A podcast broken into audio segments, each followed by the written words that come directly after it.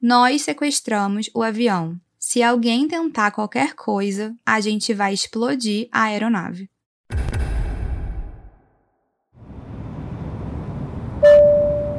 Olá, operários! Sejam bem-vindos a bordo do voo internacional do Fábrica de Crimes. Aqui é a comissária Rob e, junto com a Mari, levaremos vocês hoje numa viagem inesquecível com destino ao True Crime. Pedimos agora sua atenção para a demonstração do nosso equipamento de emergência. Em caso de despressurização, máscaras de oxigênio individuais cairão automaticamente dos painéis acima de seus lugares.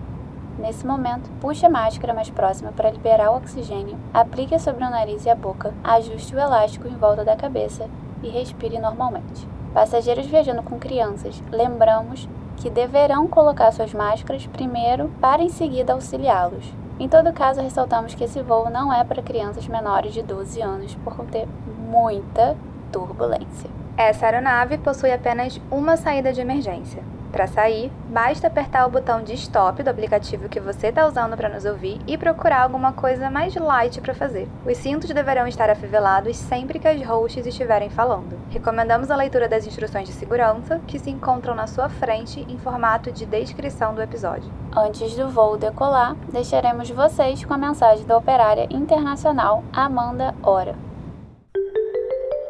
Oi meninas, boa tarde, boa tarde aqui em Londres. Eu me chamo Amanda e sou de Recife, mas estou morando atualmente em Londres e sou e estou viciada no podcast de vocês. É simplesmente maravilhoso. Desde que eu descobri, eu descobri ele esse ano, acredito que uns dois meses atrás. E eu estava tentando escutar bem devagarinho, sabe? Para não acabar mas aí hoje eu cheguei no último é, episódio, esperando ansiosamente pro próximo. espero que vocês fiquem bem. Torço muito pelo sucesso de vocês. Vocês realmente são maravilhosas. Eu adoro cada pauta que vocês trazem. Vocês são muito sociais e isso é uma coisa muito importante, né, dentro da nossa sociedade no fato de vocês serem humanizadas. Com cada situação, com cada caso, vocês são muito humanizadas. E isso é muito, muito bom. Sucesso e um cheiro bem grande para vocês duas. Muito obrigada, Amanda. Ficamos muito felizes em saber que você gosta do Fábrica e das pautas que a gente traz por aqui. Então a gente espera que você faça uma boa viagem. O tempo estimado desse episódio, quer dizer, voo, é de 30 a 40 minutos. O Fábrica de Crimes agradece a preferência e deseja a todos uma boa viagem. E no episódio de hoje, terror na Ethiopian Airlines, ou sequestro do voo 961.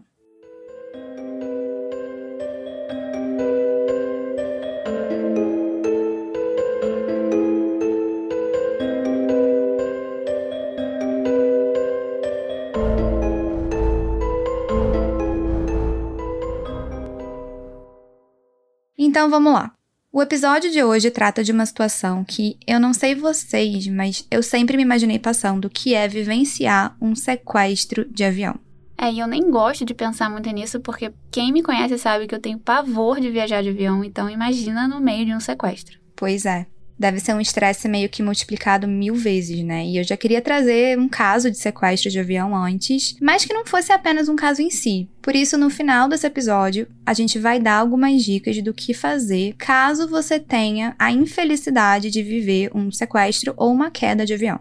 Mas antes disso, eu vou contar para vocês um pouco mais da história de um homem chamado Leu Abate, que foi o capitão do voo 961. O ano desse caso é 1996 e o capitão Leu Abate está com 42 anos. O Leu tinha nascido na Etiópia e em 96 ele já era considerado um piloto muito experiente. Isso se dá por dois grandes motivos. O primeiro é que ele já tinha mais de 11 mil horas de voo, e mesmo não entendendo de aviação, eu sei que é bastante coisa. E segundo, porque, e é um motivo bem interessante, é que o Leu ele já tinha sobrevivido e contornado dois sequestros de avião no passado. Cara, qual a probabilidade, né? Ele viveu dois sequestros anteriores, então. Uhum. Quais chances disso acontecer? Pois é, aí que tá. Quando eu li, eu fiquei exatamente igual a você. Tipo, como assim, né? Só que aí eu fui me inteirando, né, mais do assunto. E aparentemente, nos anos 90, isso não era tão incomum assim na Etiópia. Que entre 90 e 96 teve mais de 10 sequestros. Então, assim, eu não vou entrar muito nos detalhes desses outros sequestros, mas o primeiro aconteceu em 12 de abril de 92, em um Boeing 727 com 105 passageiros. Então ele estava lá de boa, pilotando, né? E aí dois sequestradores etíopes entraram na cabine de controle com duas granadas. E detalhe que esses dois caras, eles eram seguranças do então ex-presidente da Etiópia, um ditador chamado Mengistu Haile Mariam, e por isso eles estavam presos, né? Mas eles tinham conseguido fugir e tiveram essa brilhante ideia de sequestrar o avião. Eles exigiram que o Leu pilotasse o avião até Nairobi, a capital do Quênia, e depois fosse até Toronto, no Canadá. E eles também exigiram 5 milhões de dólares pelo sequestro. Até chegar no Quênia, foram cinco horas de muita negociação entre o Leu e os sequestradores, mas felizmente, quando eles pousaram no aeroporto internacional do Quênia, os sequestradores acabaram se rendendo. Já o segundo sequestro aconteceu em 17 de março de 95, quando Leu estava pilotando um Boeing 737 com 92 passageiros. Nesse caso, cinco sequestradores tomaram a aeronave e exigiram que o Leu levasse eles até a Líbia. Aí depois eles mudaram de ideia e falaram que queriam ir para a Suécia. Só que para poder chegar nesse destino, a aeronave ia ter que ser reabastecida no Sudão, na cidade de El Obeid. E chegando no Sudão, as autoridades sudanesas elas se recusaram a abastecer o avião e acabou que foram libertadas cinco pessoas. E aí as negociações continuaram entre o Leu, as autoridades sudanesas e os sequestradores. E durante todo esse tempo, a temperatura dentro do avião foi subindo até ficar insuportável. E aí, depois de várias horas, os sequestradores acabaram se rendendo de maneira pacífica e tudo deu certo. E o mais incrível é que nesses dois sequestros que foram vividos pelo Capitão Leu, tanto de 92 quanto de 95, as aeronaves não tiveram danos e ninguém foi ferido. É, claro que em casos assim, né, de sequestro como esses, muitos fatores têm que ser considerados, mas a habilidade do piloto em manter a calma, tentar converter a situação é uma grande parte disso. E é incrível que ele tenha conseguido negociar, né, com os sequestradores e todo mundo sair ileso. Com certeza. No dia 23 de fevereiro de 96, o capitão Leu esperava ser mais um dia normal de trabalho. Ele e o seu copiloto, chamado Jonas Mekuria, de 34 anos, iam pilotar um voo da companhia aérea Ethiopian Airlines, que ia de Addis Abeba, a capital da Etiópia, até Abidjan, que é uma cidade que fica na costa do Marfim. Só que esse voo 961, né, ele é um trajeto que é bem longo, então por isso eles iam fazer antes três escalas. Uma em Nairobi, a capital do Quênia, que eu tinha falado, outra em Brazzaville, que é a capital do Congo, e a última em Lagos, que é uma cidade lá na Nigéria. E um pequeno parênteses é que, como de costume, a gente vai colocar um mapa dessa rota comercial lá no Instagram do Fábrica, arroba podcast Fábrica de Crimes, para quem quiser dar uma olhada. Sim, e o Boeing 767, pilotado pelo capitão Leu, ia fazer o trecho inicial da viagem, né? Ou seja, esse Boeing ia sair de Addis Abeba até Nairobi e ia ser uma viagem curta, né? Nesse primeiro trecho. Iam ser só duas horas e eles só tinham combustível para esse trecho mesmo. E assim, eu não sei até que ponto isso é normal, de ter apenas uma quantidade necessária de combustível, né, pro voo. Mas em todo caso, na época foi argumentado que isso ajudava a deixar o avião mais leve e aumentava a sua eficiência. Naquele dia 23, as condições de voo eram ideais. O tempo estava muito favorável, o céu estava super claro e devia ser então um voo bem tranquilo. A tripulação do voo 961 era bem diversificada, então eram 175 passageiros de mais de 30 nacionalidades e que estavam viajando por motivos diversos. Então, por exemplo, um dos passageiros da classe econômica era o Michael O'Daniel, um businessman do Quênia que estava pegando o voo de volta para casa. Só que para ele não foi nada fácil conseguir um lugar nesse voo. No documentário Hijacking of Ethiopian Airlines Flight 961, o próprio Michael comenta que I spent the whole of Friday trying to get on that flight, calling the airline every hour or so. I remember Friday night, uh, mid about 11 o'clock, I called them again and they said, Look, just come to the airport. We'll see if we, we can find a seat for you. so I, I, I sometimes feel I, I put myself on that aircraft. Nas palavras dele, abre aspas. Eu passei a sexta inteira tentando conseguir uma passagem para esse voo, ligando para a companhia aérea toda hora. Eu lembro que quando era 11 da noite de sexta-feira, eu liguei para a companhia e eles falaram: Olha, venha para o aeroporto e nós veremos se conseguimos achar um assento para você. Por isso, às vezes, eu penso que eu mesmo me coloquei naquela aeronave. Fecha aspas. Um outro exemplo era Frank Huddle, um americano que era cônsul em Mumbai, na Índia. Ele estava viajando a turismo com a esposa porque eles queriam fazer um safari na África. E o Frank disse que ele queria um voo diurno e ele escolheu a Ethiopian Airlines pela reputação dela, que era boa. Um outro passageiro que estava sentado um pouco mais à frente do avião era o Mohammed Amin, conhecido internacionalmente como Mo Amin, que era um dos cameramen e jornalistas mais famosos da época. Então ele basicamente ia aonde os conflitos armados estavam acontecendo. E segundo esse documentário que eu citei, o Mo Amin, ele tinha um gênio bem forte e ele sempre se metia em situações assim que outras pessoas passariam bem longe por medo. Então, por exemplo, uma vez filmando um bombardeio lá na Etiópia, ele perdeu um braço, mas mesmo assim ele continuou trabalhando. Bom, o Michael, o Frank e o Mo e vários outros passageiros, né, se acomodaram ali nos seus assentos e esperaram o avião decolar.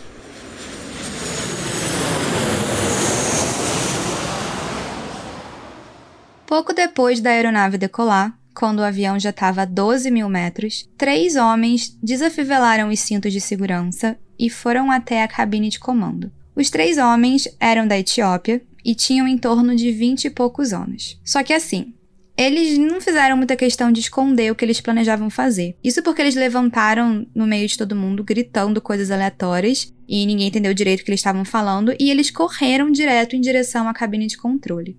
E no caminho eles empurraram todas as aeromoças que estavam ali na frente e roubaram algumas garrafas de uísque do duty free do avião. É, mas os passageiros pensaram exatamente o que quando eles viram isso? Ah, então, foi um mix de sentimentos, porque alguns não entenderam nada, né, vendo aquela cena, outros já sacaram na hora que alguma coisa estava errada e alguns até cogitaram na hora que podia ser um sequestro. Mas enfim, nesse momento não estava muito claro o que tinha acontecido, né? Então não teve nenhum tipo de alarde muito sério.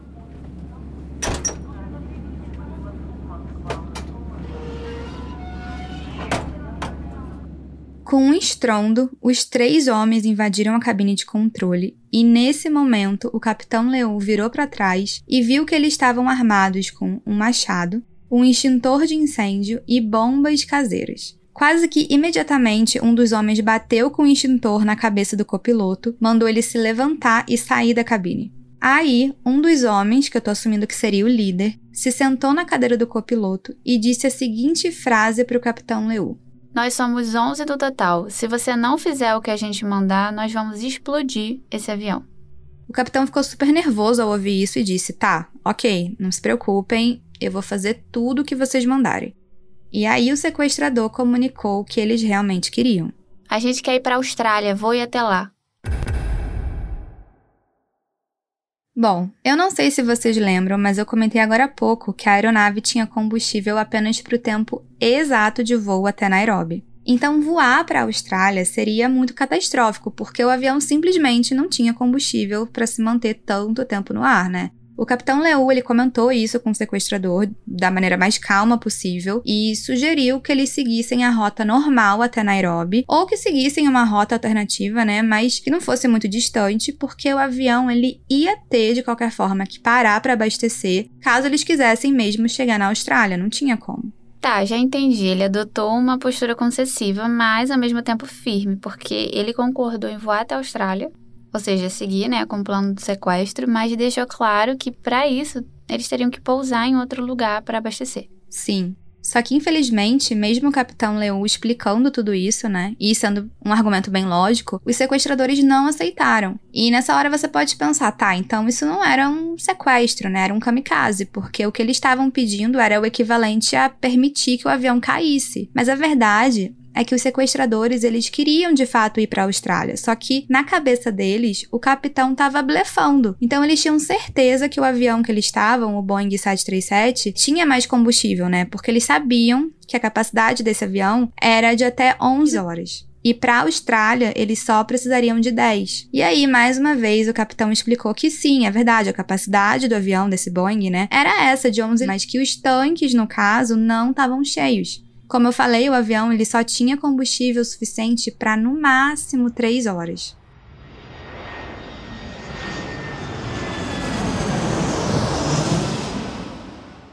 Paralelamente a toda essa conversa, os passageiros também estavam tentando manter a calma. E eu digo tentando porque é uma situação de estresse extremo, né? Então, sinceramente, eu nem sei como que eu ia reagir, porque você tá dentro de um avião e você não tem nem para onde correr. É, quando você mencionou, né, que o copiloto foi atingido com um extintor, ele ficou machucado de alguma forma mais grave, por exemplo, porque tipo alguém viu isso, uma aeromoça, não sei. Ah, então, na hora que o sequestrador mandou ele levantar e sair, né? Ele realmente saiu da cabine de controle e foi ficar naquela parte dos passageiros mesmo. E ali as pessoas que estavam sentadas perto viram que ele tinha sido atingido, porque ele estava com a cabeça sangrando, né? Nada muito sério, mas estava sangrando. E aí eles ficaram sabendo oficialmente que o avião tinha sido sequestrado. E eu logo pensaria que todo mundo ia ficar desesperado, mas uma fala que me chamou muito a atenção sobre esse ponto foi a do cônsul, o Frank Huddle, que explicou que It was as if nobody wanted to sort of rile the hijackers because they hadn't slapped people around. It wasn't a sort of a Middle Eastern style where they shoot somebody in the head to make a point, or uh, they were basically leaving the passengers alone, provided that we didn't do anything, and that was enough for us. Ele disse, abre aspas, Era como se ninguém quisesse irritar os sequestradores porque eles não tinham batido nos passageiros. Não era como no Oriente Médio, onde eles atiram na cabeça de uma pessoa para reforçar um argumento. Os sequestradores etíopes deixaram os passageiros quietos desde que a gente não fizesse nada. E isso já era suficiente pra gente.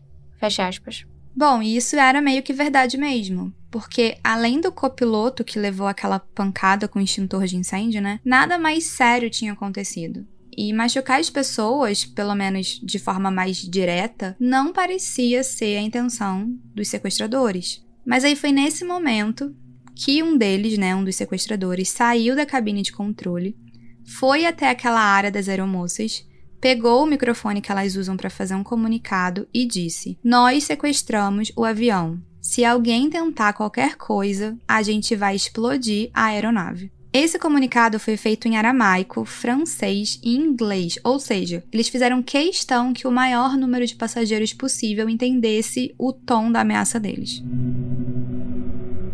Voltando para a cabine de controle, o capitão Leu, ele tá lá, né, com os sequestradores, e para vocês entenderem a disposição, tá o capitão sentado pilotando, né, no lugar dele. Ao lado dele tinha sentado um sequestrador, cara, como se fosse o líder. Atrás deles tinha um segundo sequestrador, e naquela área que as aeromoças ficam, virado para o passageiro, tinha um terceiro sequestrador. Bom, o capitão ele vira nesse momento para o sequestrador que está ao lado dele e diz que ele precisa falar com a torre de controle, porque senão eles logo iam perceber, né, que eles saíram ali da rota esperada. Aí os sequestradores eles titubeiam por um momento, mas eles acabam aceitando. E aí eles também mandam logo o capitão avisar que o avião tinha sido sequestrado e que eles vão para a Austrália. Ares Ethiopian 961. Há passageiros na cabine de controle. Nós fomos sequestrados e temos ordens de seguir para a Austrália. Lembrando que tudo isso aconteceu em 96, antes do 11 de setembro. Então, a prática até então adotada, né, em casos de sequestro, era de realmente acatar as ordens do sequestrador. Por isso, a torre de controle perguntou: tá, então você vai para a Austrália, é isso? A gente pode avisar os aeroportos australianos? E foi aí que o capitão Leu respondeu: combustível suficiente. Nós vamos ter que fazer um pouso em alto mar.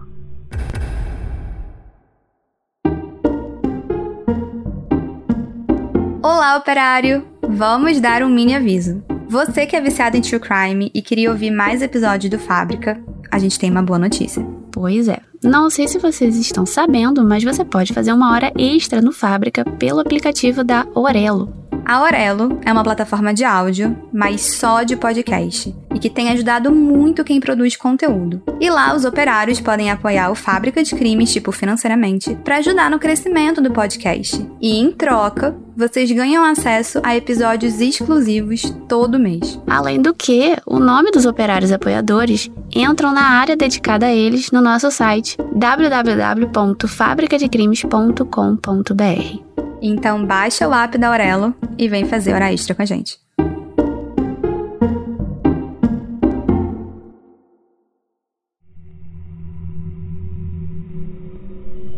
E aqui uma curiosidade que existe, né, um termo para isso. A maragem ou aterrissagem se refere ao ato de fazer pousar uma aeronave, paraquedas, ave, nave espacial sobre uma superfície líquida, sobre tipo um rio, lago ou oceano. Eu não conhecia esse termo antes desse episódio, eu confesso. Mas voltando aqui ao caso, Mari, sabe quando a gente tá falando no celular, aí tem uma outra pessoa do nosso lado que fica meio que falando junto? Sei, nossa, isso me irrita muito, porque dá para falar com as... não dá para falar com as duas pessoas ao mesmo tempo. Pois é. E o Capitão Leu, ele tava meio que numa situação parecida, porque ele tinha acabado de ligar para a torre de controle para poder informar que o avião tinha sido sequestrado e que eles iam fazer um pouso de emergência, né, no meio do oceano. Só que ao mesmo tempo, os sequestradores, eles estavam ali no ouvido dele, querendo saber o que que a torre estava respondendo. E ele tava no headphone, né? E aí, para facilitar as coisas, ele colocou a torre de controle no Viva Voz para falar diretamente com os sequestradores. E o aviso da torre de controle foi muito direto ao ponto. Eles falaram que o avião só tinha combustível para duas horas e que com isso eles não iam chegar na Austrália e que um pouso em água é muito arriscado. Por isso eles iam ter que fazer uma escala para reabastecer em terra firme antes de seguir voo. Só que os sequestradores, eles ficaram furiosos, aí eles desligaram o viva voz, né? E mandaram o capitão seguir a ordem deles, então para continuar voando até a Austrália. E essa também foi a última vez que houve qualquer comunicação da aeronave com a torre de controle.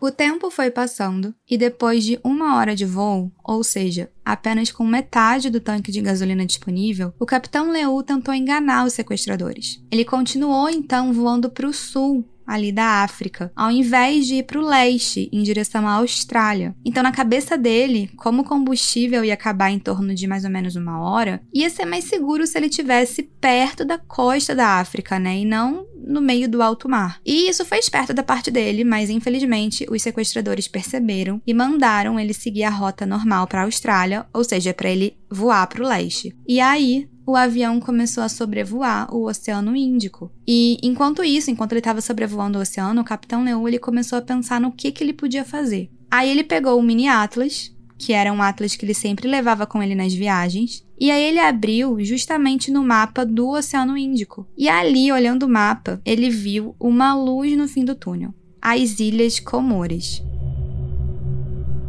E para vocês terem uma noção, nem o próprio Capitão Leu tinha noção da existência dessas ilhas. É, essas Ilhas Comores, pelo que eu li, o arquipélago das Comores é um arquipélago de ilhas né, vulcânicas localizadas entre Moçambique e a ilha de Madagascar. E assim, pelo que eu tô vendo aqui, são umas ilhazinhas bem pequenininhas mesmo, então é até difícil de enxergar no mapa mundi, por exemplo. A gente teve que dar um zoom no Google Maps para encontrar elas. Pois é. E o capitão Leu ele pensou que as Ilhas Comores seriam a última esperança que ele tinha de pousar em terra firme.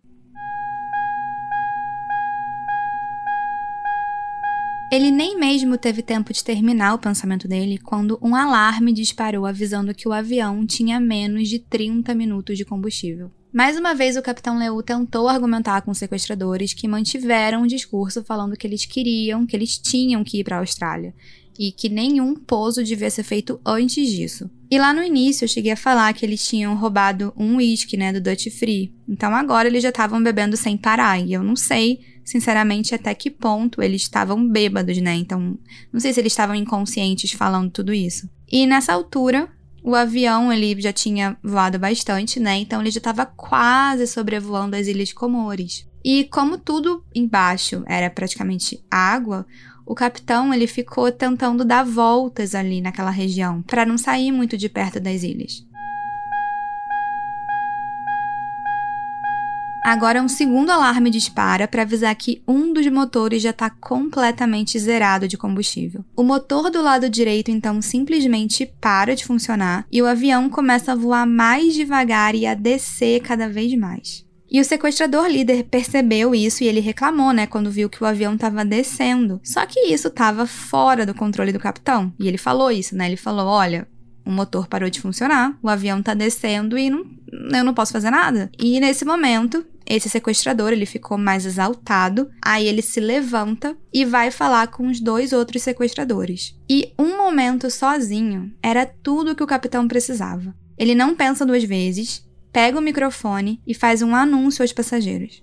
Senhoras e senhores passageiros, esse é o seu piloto. Nossa gasolina acabou estamos perdendo nossos motores. Nós iremos fazer um pouso forçado. Nós já perdemos um motor e estamos perdendo o segundo. Eu peço a todos os passageiros que reajam contra os sequestradores. Obrigado. Ao ouvir esse anúncio, o líder dos sequestradores voltou para a cabine correndo, arrancou o microfone da mão do Leon e logo depois disso quase não passou muito tempo e o motor esquerdo, que era o único restante, pegou fogo.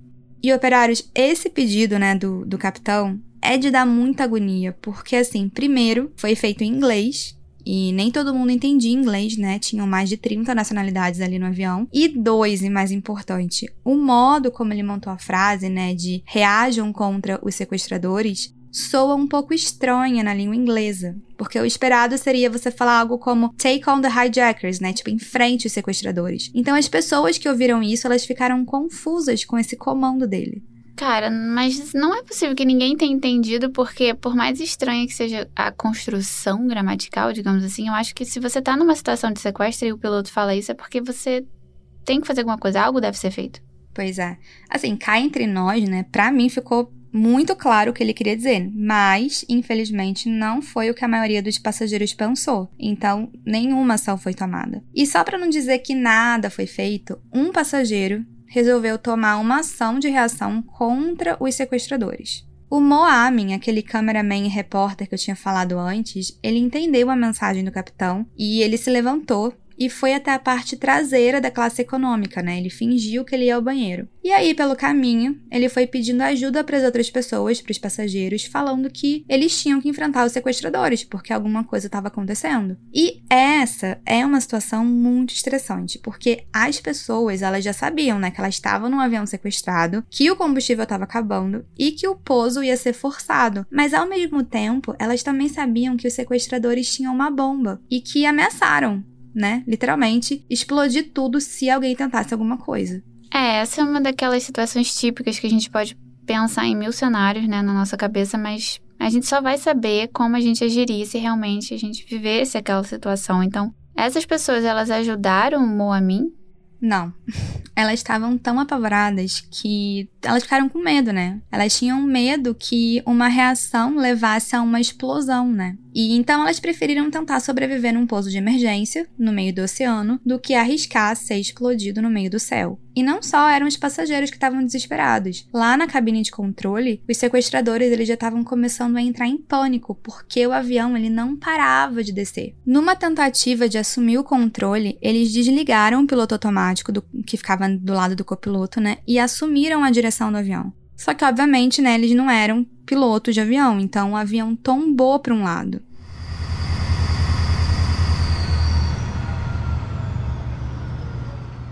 A partir daí, o avião começou a superaquecer. As luzes se apagaram e a aeronave foi descendo cada vez mais em direção ao oceano. Todo o painel de controle se desligou e foi acionada uma turbina de emergência, que era a única coisa que estava mantendo um mínimo de estabilidade do avião e que estava permitindo que o capitão guiasse, né, mais ou menos ali a direção. Só que depois desse ataque repentino, quando os sequestradores tentaram assumir o controle, né, e não conseguiram e devolveram para o capitão, o capitão acabou perdendo a visão das ilhas. Então ele estava só vendo o mar, ele não sabia onde ele estava direito. E agora já não era mais uma escolha. Eles tinham que pousar no oceano. Só que esse tipo de situação é muito extrema, muito perigosa, e ninguém sabe muito bem o que fazer, né, sem os equipamentos certos. Só que no caso ele não tinha nenhum equipamento, ele não tinha nem energia no avião. Então era uma questão de tempo até que eles realmente tocassem na água. Lá do lado dos passageiros, o desespero já tinha tomado conta de todo mundo e as pessoas estavam gritando, rezando, chorando e principalmente correndo para colocar o colete salva-vidas. O capitão Leu ele pediu então aos sequestradores para fazer um último anúncio aos passageiros. E eles ficaram meio assim, né? Eles não queriam deixar, mas aí ele insistiu, né? E ele disse que fazer um último anúncio não ia mudar em nada a situação deles, porque sinceramente, muito provavelmente todos eles iam morrer. Por favor, mantenham a calma e se preparem para um pouso de emergência. Vistam seus coletes salva-vidas, mas não inflem eles.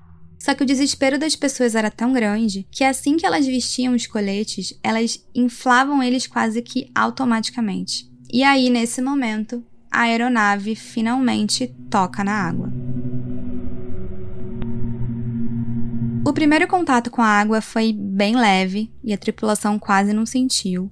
Já o segundo foi mais agressivo e o terceiro foi ainda mais. O final do pouso foi muito violento e a aeronave acabou se partindo em vários pedaços. Muitos passageiros não sobreviveram ao pouso porque os impactos foram muito fortes, mas os que tinham sobrevivido agora estavam lutando para tentar sair do avião que estava literalmente afundando na água. Cara, essa situação é tão desesperadora, eu não consigo nem imaginar. E aí vem um ponto muito triste. Algumas pessoas, elas tinham sobrevivido ao impacto, o que já é incrível, mas elas tinham inflado o colete salva-vidas. Então elas acabaram ficando presas sem conseguir sair, porque o colete puxava elas em direção ao teto do avião. Mas a água estava entrando assim continuamente cada vez mais. E eu não sei se vocês já tentaram alguma vez, mas é muito difícil nadar com um colete salva-vidas inflado, né? Ainda mais numa situação de estresse dessas. Então, infelizmente, muitas pessoas acabaram sobrevivendo ao impacto, mas morrendo afogadas. O Michael Odenho, aquele businessman do Quênia que eu tinha falado no início, ele sobreviveu aos impactos e quando a aeronave afundou, ele conseguiu ali se soltar dos cintos de segurança e nadou em direção a uma luz porque o colete que ele estava usando não estava inflado. E ele até disse que quando ele estava nadando, alguém agarrou a perna dele e pediu ajuda. Mas ele se soltou e conseguiu se salvar. E essa é uma clara situação típica, né, de que era cada um por si. O cônsul americano Frank Huddle e a esposa dele também conseguiram se salvar. Já o Mo, o cameraman, ele não teve tanta sorte, porque na hora dos impactos ele estava em pé, então ele morreu quase que instantaneamente. Tá, mas e o capitão e os sequestradores? O capitão e o copiloto, eles conseguiram se salvar, mas os sequestradores, eles não se salvaram, porque todos eles estavam de pé na hora da colisão. E infelizmente, junto com os sequestradores, muitas outras pessoas morreram. Dos 175 passageiros, 125 não sobreviveram.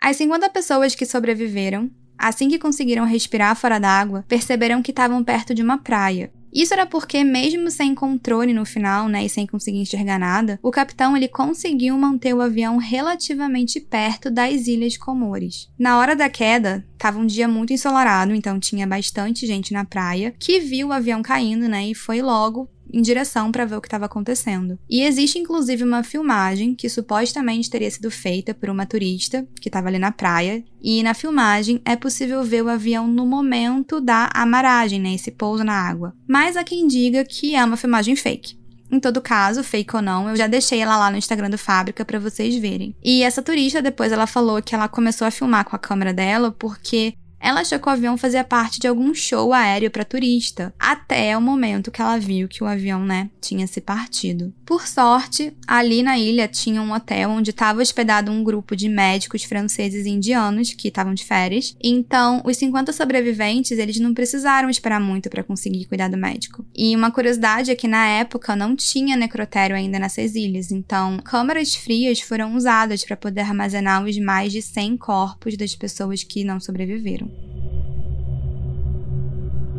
E os sequestradores conseguiram descobrir algo sobre eles, pelo menos a motivação para tudo isso? Sim, um pouco.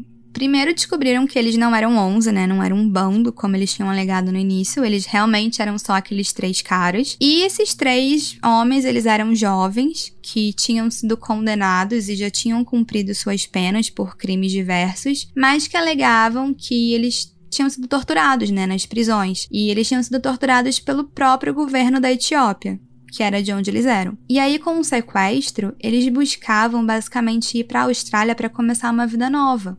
E assim, é isso. Essa é toda a informação que a gente tem. Eu não consegui nem achar o nome nem a cara desses homens. Já o capitão Leu e o copiloto Jonas, acreditem ou não, mas eles continuaram trabalhando pilotando os aviões da Ethiopian Airlines.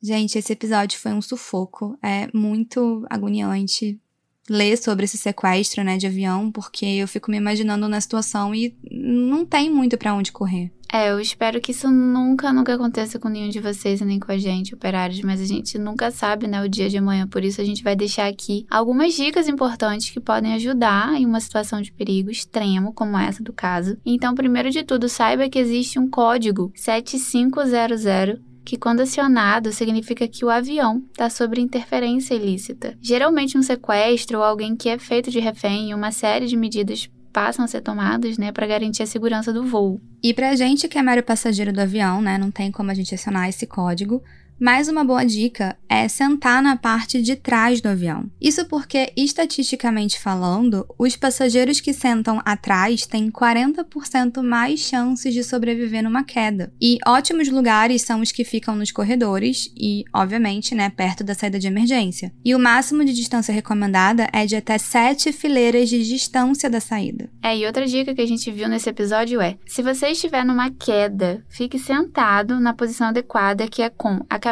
entre as pernas de modo a se proteger, né? Proteger o crânio e os joelhos. Isso pode ser visto naqueles folhetos explicativos que geralmente todo mundo ignora, tipo eu, porque eu tenho pavor. Além disso, não infle os coletes salva-vidas antes de sair do avião. A chance de você não conseguir nadar e acabar presa é muito grande. Sim. E pode parecer bobo, mas tenha sempre em mente como desafivelar o cinto. Quando as pessoas estão nervosas, né, numa situação de queda, elas tendem a achar que os cintos de segurança dos aviões, eles são que nem os dos carros. Então elas tentam apertar um botão que na verdade não existe, né, e acabam ficando presas. É, e se você for viajar em família e não tem lugar para todo mundo junto, divida os assentos por grupos. Tipo, numa família com dois adultos e duas crianças, a mãe pode ficar responsável por levar um dos filhos e o pai o outro. Enfim, eles podem combinar de se dirigir a saídas diferentes ou então a mesma. O importante é sair com vida. Uma dica básica também é colocar a sua máscara de oxigênio antes de colocar a da pessoa ao seu lado, né? E pode parecer meio óbvio, mas às vezes o instinto de proteção da gente fala muito mais alto. E isso pode ser fatal para você e para a pessoa que você quer proteger. Então isso vale especialmente para pais e crianças. É, eu acho que são esses os avisos que nós temos para dar, mas lembrando que não somos, né, da área da aviação, obviamente. Então, se você é operário ou operária tem uma dica ou recomendação que acha importante em casos parecidos com um desse episódio, conta pra gente nos comentários que a gente vai amar divulgar nos stories. Então, segurança acima de tudo. Lembrando que tem episódio novo todo dia 1 e 15 do mês aqui na plataforma que você usa para nos ouvir e episódios extras e conteúdo exclusivo todo mês pela Orelo por apenas 12 reais. E para apoiar o Fábrica é só acessar orelo.cc barra Fábrica de Crimes. E todas as fotos do caso de hoje já estão no Instagram, arroba podcast Fábrica de Crimes. Então vai lá ver, confere, deixa um comentário pra gente dizendo se você tem medo de viajar de avião ou se pra você é super de boas. Isso aí.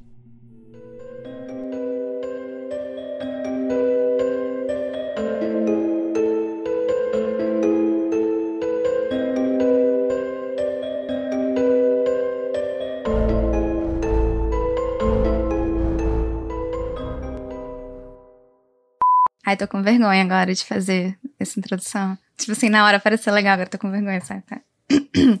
ok. Ai. Eita! Tiro, cara, tiro. Rio de Janeiro, né? Operários, é isso. A vida. Meu Deus. Caraca, tá tendo... acabou de ter dois tiros aqui. Eu vi. Não sei. Por... Ah lá, cara. Cara, isso não é jogo, não? Então, eu espero que seja, né? Mas é porque tá vindo de um lugar meio estranho. Uhum. Assim, meio. tá. É, eu não gosto nem de pensar muito nisso porque eu já tenho pavor de viajar de avião, quem me conhece sabe. Então imagina no Uhum. meio de um sequestro. Pois é. Ai, amiga, eu vou ter que falar de novo. Passou uma Tá. moto. Vitor, hoje tá muito problemático, tá? Avisando, muitos barulhos. É, eu vou falar com ele no zap. Nossa, tem uma sirene da polícia agora. Real oficial tá, Cara, foi tá- tiro antes. É, cada vez esteja acontecendo alguma Você coisa. tá ouvindo essa sirene? Não, a Serene não. Ah, tá. Espero que não tenha captado. Nesse. Cara, só um. quê? Desculpa, só um parênteses. É porque, tipo, eu assisto há muito tempo. Há uns dois anos o canal do Aviões e Música no YouTube. Ah, então, eu descobri eles por causa desse episódio. Você descobriu o Lito? É, então, eu não conhecia eles. Aí depois o Rafa falou, nossa, eles são uma famosos, que não sei o quê. É uma Sim, profissional. Eu acompanho. É, o Lito é Mara. Eu amo o Lito, cara. eu tenho medo de avião e eu melhorei um pouquinho assistindo o canal dele, enfim. Hum. Pode botar isso no, no- no- no- nos erros, Vitor, porque isso é até legal pra quem tem medo também. Eu vou citar ele nas fontes também. Cara, Cita, ele é muito legal. Nabel, para. Não. É, e um pequeno parênteses é que. Tá passando uma serene, peraí.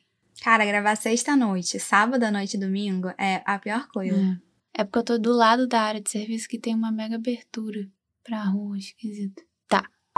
Que era um cameraman. Cameraman é ótimo. Tão natural como a luz do dia. eu posso botar um avião? Ou você acha que vai entregar muito? Assim, eu acho que você pode colocar um avião e as pessoas vão saber que é coisa de avião, mas é, é muito difícil acertar que é esse. Porque tem, tem um caso famoso de avião do Brasil. E eu, eu ia fazer, só que aí eu vi que outros já tinham feito. Eu quero fazer um agora de OVNI to Crime. E aqui uma curiosidade que existe um termo para isso. A amaragem ou amerizagem se refere ao ato. Acho que é amerizagem. Ameriçagem, não é? Amerizagem. Amerizagem. Não sei, só tô lendo como eu nunca ouvi essa palavra na minha vida. Amerizagem. Ameriçagem, não é? Cara, não sei como fala isso. Cara, isso é muito louco. Olha só o anúncio que ele fala. Ele fala assim: Ó, esse é o piloto, acabou a gasolina, vamos fazer um pouso forçado. Ah, Nossa, é pra matar as pessoas mesmo no coração. É, aí ele fala assim: reajam contra os sequestradores. Obrigada. Thank you. Cameraman. Ca- Como é que a gente fala isso? Cameraman, Cameraman, é. né? Cameraman, tá. É. Eles desligaram o piloto automático, que ficava, né, do lado do copiloto, e assumiram a direção. Tipo, eles literalmente pegaram ali o. Como é que chama isso? Cara, O trem ali. cadê? O volante? Hum, o copiloto assumiu a direção. É isso? Fala só a direção. É, tipo, que eu ia falar. É porque ele pegou literalmente aquele trem, sabe? Ele começou. É o manche. Manche? Eu acho que chama manche. Amiga, mas tipo assim, não pode inflar o colete, você sabia disso? Não, só quando estiver na água, né? Não pode, amiga. Não pode. Tipo assim, eu, eu descobri. pois é, as pessoas não pensaram nisso. E assim, eu, eu É. vendo isso, eu, caraca, não pode inflar o colete.